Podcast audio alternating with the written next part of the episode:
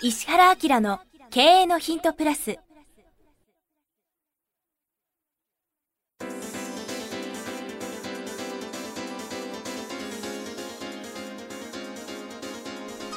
ポッドキャスト石原明の経営のヒントプラスは勝てるビジネスモデルや売れる仕組みの作り方。経営者や起業家が持っておくべき能力とその磨き方。リーダーの育成や強い組織の作り方などについて経営コンサルタントの石原明がリスナーの皆様からのご質問に直接お答えする形でお伝えしていく番組です。企業を継続発展させるためのノウハウを提供する日本経営教育研究所がお届けいたします。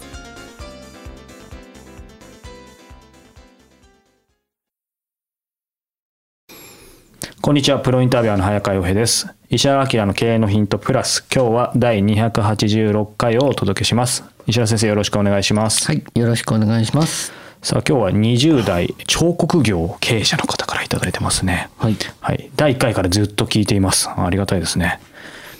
石原先生、早川さん、こんにちは。私は40年続いている町工場で彫刻業を営む28歳の3代目です。彫刻業といっても名盤彫刻なので芸術ではなく工業向けです。名盤彫刻ってどういうやつ？名盤って会社のあの看板というかあの会社の入り口にあるようななんていうんですかね。何々はい工業とか、はいな何々会社とか。あそうですね。それを多設分立何年とかそういうやつね。はい、ほ掘るというか作ることじゃないですかね。質問はズバリ下請けからの脱却について教えていただけますでしょうか。現在は2代目現社長と私バイト1人から2人の34人体制で工場を運営しています先代から続く売上の8割を稼ぎ出すお客様過去4社程度に提供している商品の価格があまりにも安く堪能期のため朝から晩まで働いている日々です今のところ貧乏暇なしというテーマが一番の課題に思います。なので対策としてネット新規紹介などからの受注には普段より23倍の価格で対応していますがそこまで量ロットはないので全体にあまり影響していない状態です。さらに私は家業に入りこの2年間町工場を何とかしたい下請けから脱却して自立したいと奮闘してまいりましたがどうやら2代目は現状のままでいい。何か新しいことを始めるとそれをやめておいた方がいいと消極的です考え方価値観が合わない場合自分で別の会社を作ってやっていくしかないのでしょうか。長々となってしまい申し訳ありませんがよろしくお願いいたします。ということで。なるほどね。まだ20代ですけどね。うん。なるほどな。まあビジネス的に考えると、はい。この2代目のお父さんが言ってるよううなん。ことは間違ってはないね。間違ってない。うん、だから先代から続く売上の8割を稼ぎ出すお客様、4社程度に提供している商品の価格が無理安くって言っても、多分こことの関係はすごく強いんでしょそううね。ですね。あまり安いって言ってもでも4社でそれでもまあ大変とは成り立ってるわけですからね。うん、だからまあここをベースにして何かしましょうっていう話うんだよね。うん。うん、でこれどういうのかな？お父さんの気持ちを変えようと思うことが難しいんじゃない？ああまずそもそも、うん、まあ、よっぽど何かアイディアというかないとあれですよね。だからさお父さん説得しようとすることが間違いだよ。うん。そもそも。うん、だって自分が前に行こうと思う時に、そこにいる参加者全員を説得しよううんと思っても考え方と現状が違うから説得はできないと思うよ。そうか違うものを説得ってのはなかなか難しいですよね。うん、だからまあどういうのかな、まあ、最悪はここに書いてあるように、自分で何か新しいことやった方がいいんじゃないっていうことだけど、はい。だからいや会社の方向を変えようとしてることが問題で、自分だけ方向を変えればいいんだよ。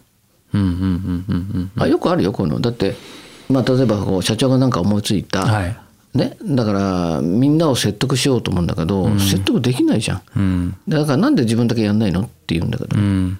あ別に全体をこうえいやって変える必要はないとうん、政治やってるわけじゃないから、ん。別にその投票してもらってなんかするわけじゃないでしょ、うんだからまあ例えばその仕事以外でちょっとこういうこと試してみますよと、ん。会社の活動以外でうん。ちょっとこれ試してみるねって言ったら、会社と切り離されるじゃない、そうですね。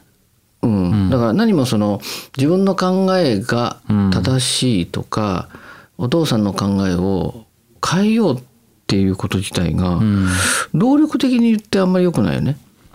そうですね。うん確かに。どっちが正しい正しくないっていう意見でしょ、うん。でお父さんがやってることも正しいしね、うん。今はね、うん。でも長期で考えたら大変っていうことじゃん、うん。じゃない？だからお父さんがやってることが今ダメだったら赤字なはずで会社持ってないから、それはお父さんも何とかしようと思うかもしれないけど、はい。今やってることで会社が成り立ってるわけで、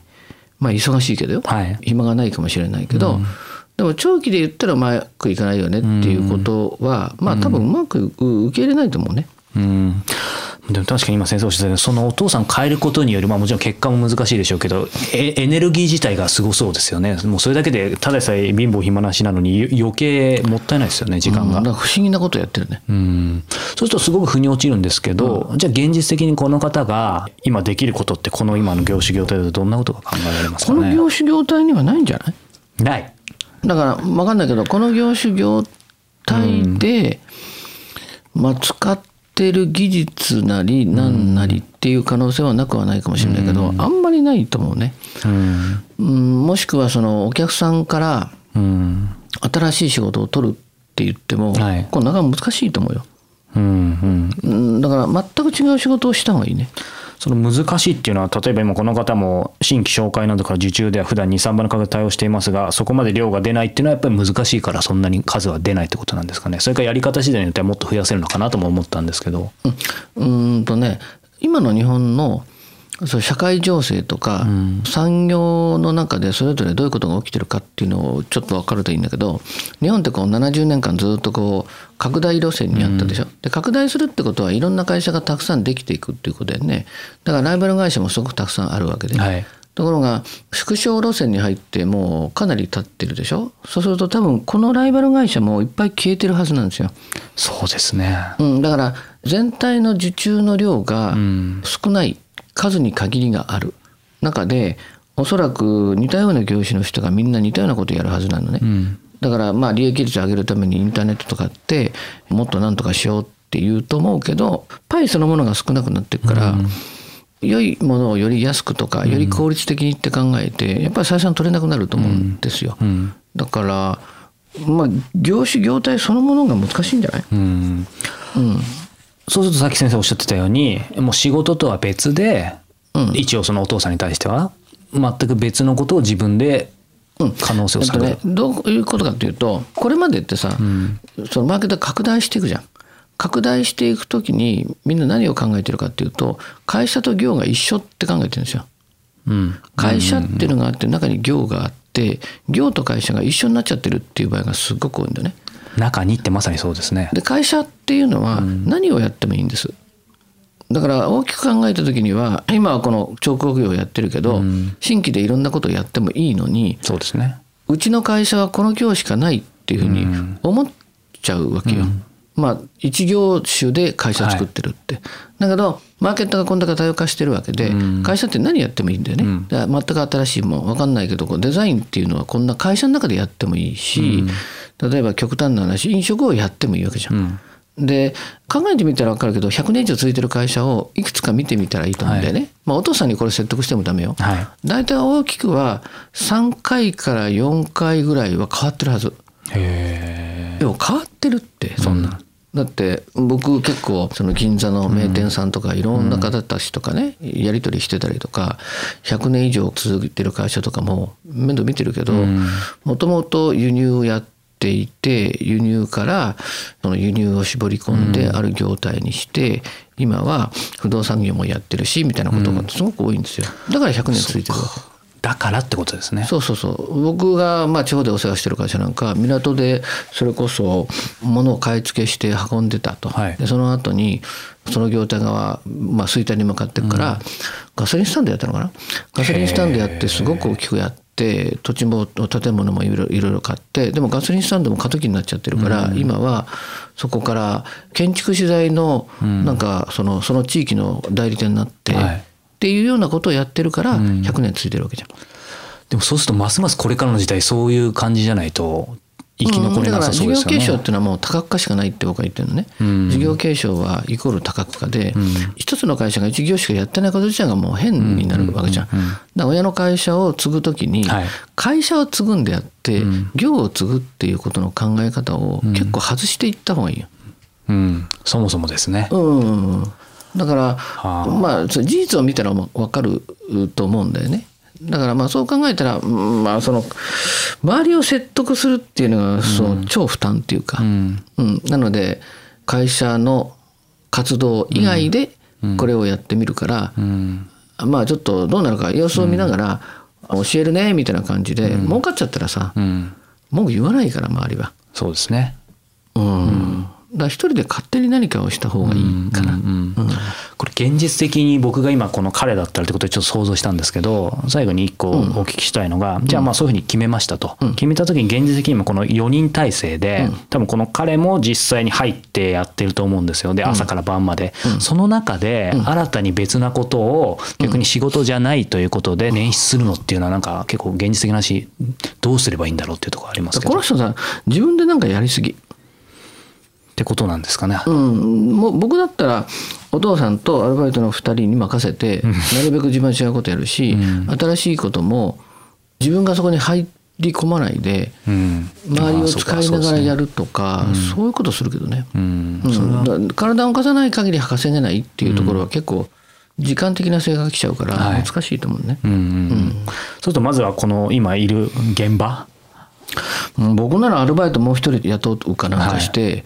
業を継ぐんじゃなくて会社を継ぐっていう感じにするけどな。ああそうか。業を継ぐと会社を継ぐってだから違うんですね。うん違う違う。でその真っ只中にそこに入ってしまうともう経営ができないんだよね、うんうん。でもお父さんは社長だけど自分から見たらスタッフっていうような感じの扱いになってくるとすごくいいよ。うんうんうん。もちろんリスペクトしつつ本人にはそういう言い方しなくても。感謝しながらお父さん頑張っってくれてるから社長としてすごいよねって僕はちょっと営業やってきますとかなんかそういうふうにその他の世界見てきますとああ営業やってきますっていうのはいい言葉かもしれまあないですね。分かんないけど、うんでもそういうふうな感じだったら現場離れることができると思うね。うんなるほど大変参考になりました。今日は第286回お届けしました石原先生ありがとうございました。はいありがとうございます。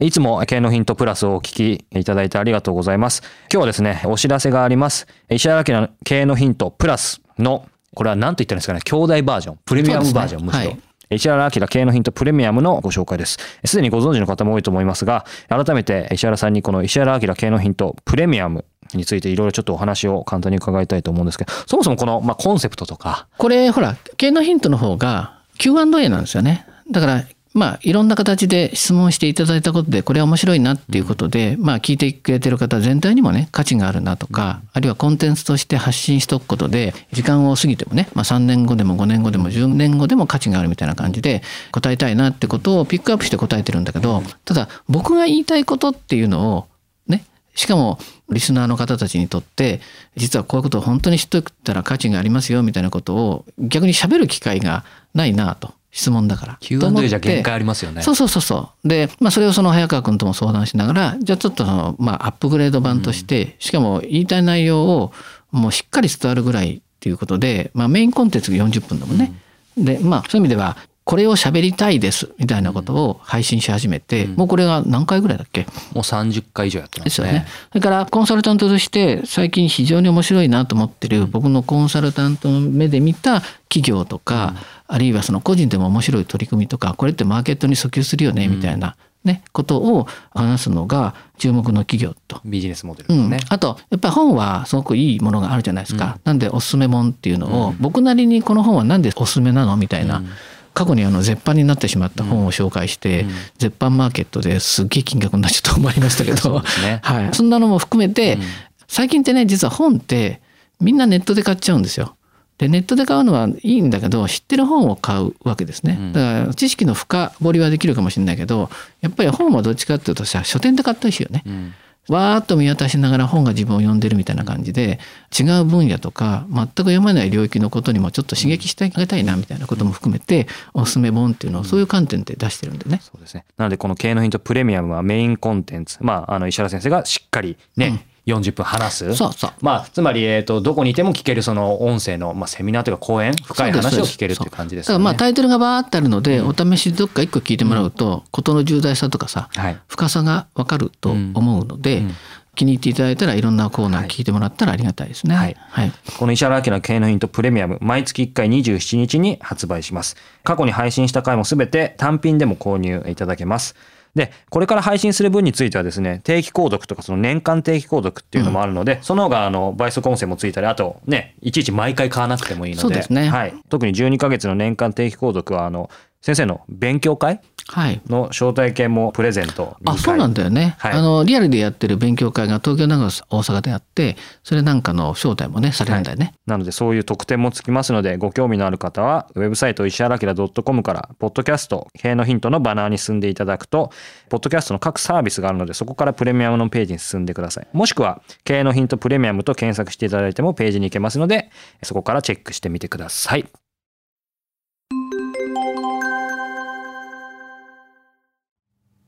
番組よりお知らせがございます。当番組は第1回より無料で公開しておりますが、番組回数の増加により、ポッドキャストの登録数の上限に達したため、iTunes やポッドキャストアプリで、すべての回をお聞きいただくことができなくなっております。ウェブサイトでは、第1回からすべての回をお聞きいただけますので、ウェブサイト、石原明 .com のポッドキャストのバナーからアクセスしていただき、経営のヒントプラスをお楽しみください。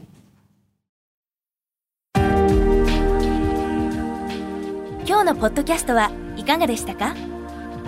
番組では石原明への質問をお待ちしております。ウェブサイト石原明 .com にあるフォームからお申し込みください。URL は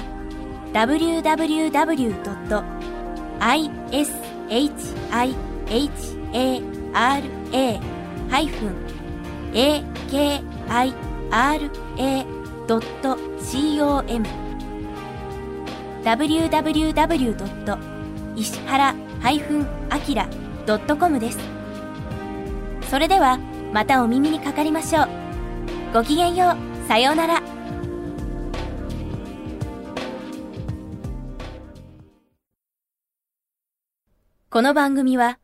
提供、日本経営教育研究所、プロデュース、